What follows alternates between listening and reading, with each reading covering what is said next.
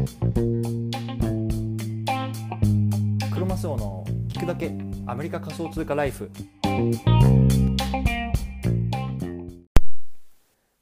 皆さんおはようございます。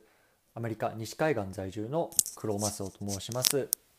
今日は9月23日木曜日の朝ですね。では今日も聞くだけアメリカ仮想通貨ライフ始めていきたいと思います。よろしくお願いいたします。早速なんですけれども今日のテーマはロビンフッドのウォレットローンチで読む3つの未来。こういうようなねテーマで話していきたいなと思っています。今回の対象のリスナーさんはロビンフッドがウォレットをローンチするんだけどだからどうしたのとかあとはねこれから仮想通貨の取引を始めようと思うんだけどどのプラットフォームを使おうか迷ってるんだよなみたいなそういうふうにね思ってる方が対象になってます。で今回はねアメリカでどんな仮想通貨取引のプラットフォームを使うかっていうような話になっていますので、まあ、アメリカ以外のね国の方のリスナーさんはねもしかしたらねちょっと物足りないところあるかもしれないんですけれどもただねこういうことがアメリカで起こっているってことはね他の国でも起こりうる未来かなと思うので是非ね楽しんでみてください。で僕自身はですねアメリカで仮想通貨の投資っていうのをやってます。で仮想通貨の取引所って言えばといえばねあのロビンフットも含めてね僕は5つぐらいねあの、まあ、トライトライアルも含めて講座をねあの開設しました。でね各プラットフォームがねどんな使い勝手なのかなとかいうところもね、まあ、少し絡めながら今日はお話ししたいなと思ってますのでよろしくお願いします。はい、じゃあね今日はね早速あの結論から言ってみたいと思うんですけれども今日のテーマはロビンフッドのウォレットローンチで読む3つの未来。こういうようなテーマでお話ししてきました。で1つ目はね仮想通貨払いできるお店やサービスがどんどん増えていくんじゃないかなっていうこと。2つ目は各取引所の手数料無料化競争っていうのが始まるんじゃないか。そして3つ目コインベースの衰退もしくは逆襲どっちが始まるんでしょうか。こういうようなね話で今日は話していきたいなと思います。でねこの番組なんですけれども仮想通貨を生活の一部にっていうのをテーマにモットーにしてアメリカの西海岸から1日1つアメリカの仮想通貨の話っていうのをお届けしています。仮想通貨ってなんか怪しいよなとかギャンブルだよねとかそんな風にね考えてる皆さんが少しでもねあ仮想通貨って面白いなとかあブロックチェーンって楽しいなそういう風にね思っていただければ嬉しいです。はい、じゃあ今日早速やっていきたいと思うんですけれどもそもそものね今日のテーマの背景なんですけれどもこんなねニュースが出てるんですね。ロビンフットっていうようなオンラインの証券アプリがですねあの仮想通貨のウォレットを出しますよということなんですね。でこれ10月からあの順次出し始めるっていうことなんですけれども、まあ、1回でね一気にね全員が使えるわけじゃなくてこう一応ねウェイティングリストみたいなところに登録して、まあ、順次使えるようになりますよっていうことなんですね。で僕もね昨日早速あのこのニュースがローンチした直後にねあのウェイティングリストに登録したんですけれどもすでにねもうなんか50万人ぐらい登録していてもうねこれいつウォレット使えるようになるのかなっていうのはねあの正直わからないんですけれどもまあねあの気長に待ちたいなと思ってます。うん。でこのロビンフットなんですけれども、まあ、中にはね聞いたことあるよっていう人もいれば、まあね、全然聞いたことないよっていう人もいると思うんで簡単に説明したいと思うんですけれどもこれねオンライン証券アプリで2013年に設立されたんですね。でもう画面とかっていうのがもう見やすくてもうアプリで簡単にねあの株式の取引ができるっていうのであのいわゆるミレニアム世代って呼ばれるあの世代にも圧倒的な人気になったんですね。うんで彼らの何がすごかったかっていうといわゆる株式取引が無料でできるっていうことでねこの業界に風穴を開けたんですよ。で今までの業界っていうのはじゃあ株式の取引をするために例えば1%の手数料を取りますよとかそういうような話だったんですよね。つまり、まあ、やり取りするたびに、まあ、あのお金が持ってかれちゃうっていうところで、まあ、なかなかねこうあの気軽に参入できる業界じゃなかったんですよね。そのユーザーとして。一方でね、ロビンフッドはもうこれ無料なんですよってことで、あじゃあね、ちょっと少額からトライしてみようかとかっていうとことがね、こうまあ、お金をあまり持ってないこう若者にもね、あの支持されたっていうところでね、もう業界にね、のね、まあ、いわゆるその、あのチェンジャーなわけですよね。マーケットチェンジャーなわけですよ。うん、で、彼らはね、あの去年、一昨年ぐらいからその仮想通貨の取引っていうのもね、できるようになったんですよね。うん、で、まあ、これ一つすごかったんですけれども、あの問題は仮想通貨を買っても、それをまあどっかに送ったりとか、それで支払ったりとか、そういうことはね、できなかったんですよ、今までは。うん、で今回のニュースは、これが10月から順次できるようになりますよっていうことなんですよね。うん、でこれはね、本当にそういうことなんですよね。でさ無料で仮想通貨が買えて手数料なしってことだよ無料で手数料手数料なしで仮想通貨買えてさらにそれで送受信ができるってことなんで普通に考えたらさここ使うよねってことなんですよね。うん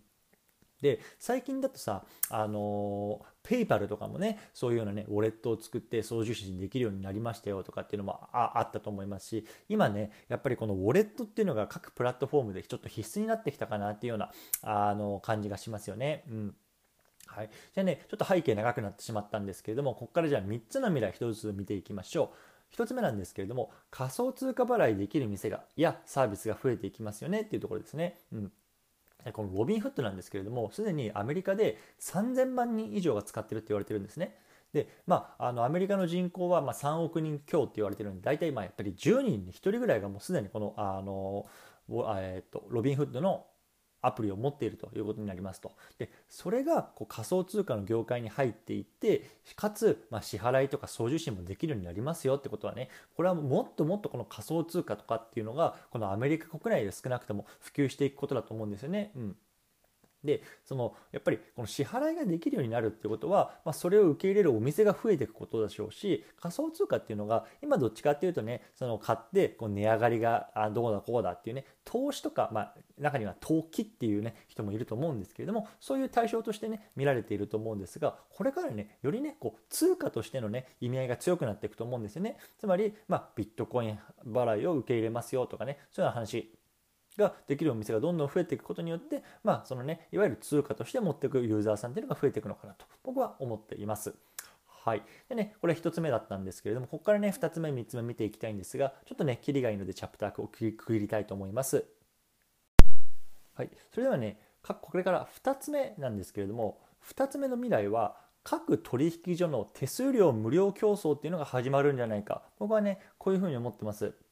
でさっきも言ったようにこのロビンフットっていうのはいわゆる証券業界でもう風穴を開けたんですよね。で2013年に彼らはローンチしてから彼らのあの文言なんですか歌い文句としてはもう手数料無料で取引できますよっていうあの文言でねあの反則をかけてもう3000万人以上のユーザーをねもう8年でね獲得してるんですよね。で、まあ、彼らが2013年にこれを出してからもう軒並みね他の証券会社がもう手数料無料の方に舵を切ったんですよじゃないとさそっちじゃないともう誰も使ってくれるわけですよね。うん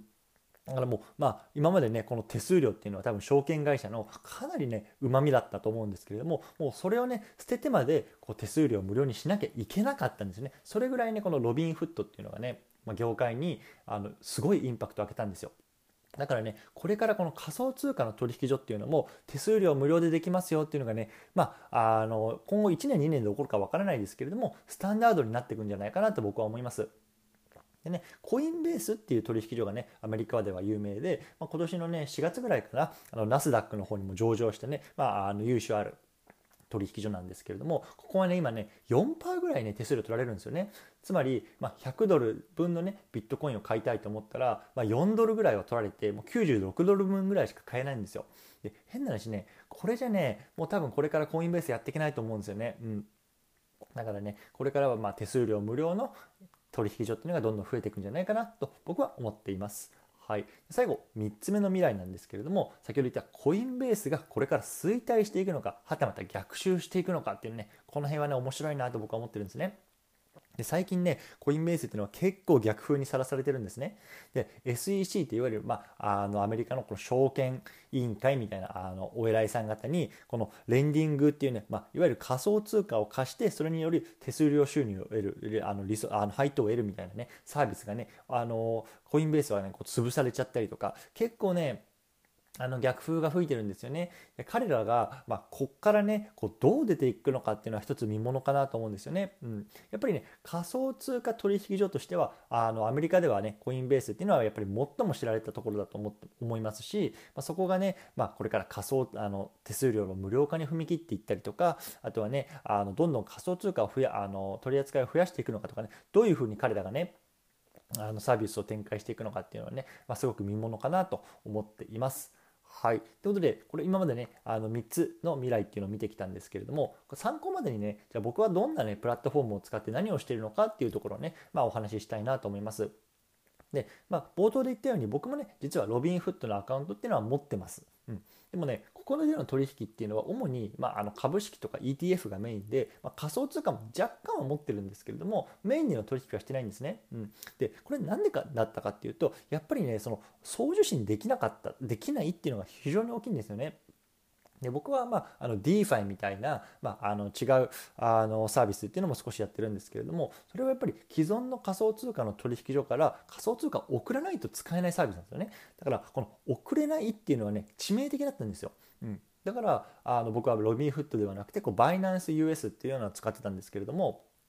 これがね、まあ、ロビンフットが手数料無料でかつ、ね、他のところに送れるようになるってなるとちょっとね考えどこかなって正直僕は思ってます。うん、これ無料だったらねやっぱり使いたいよね。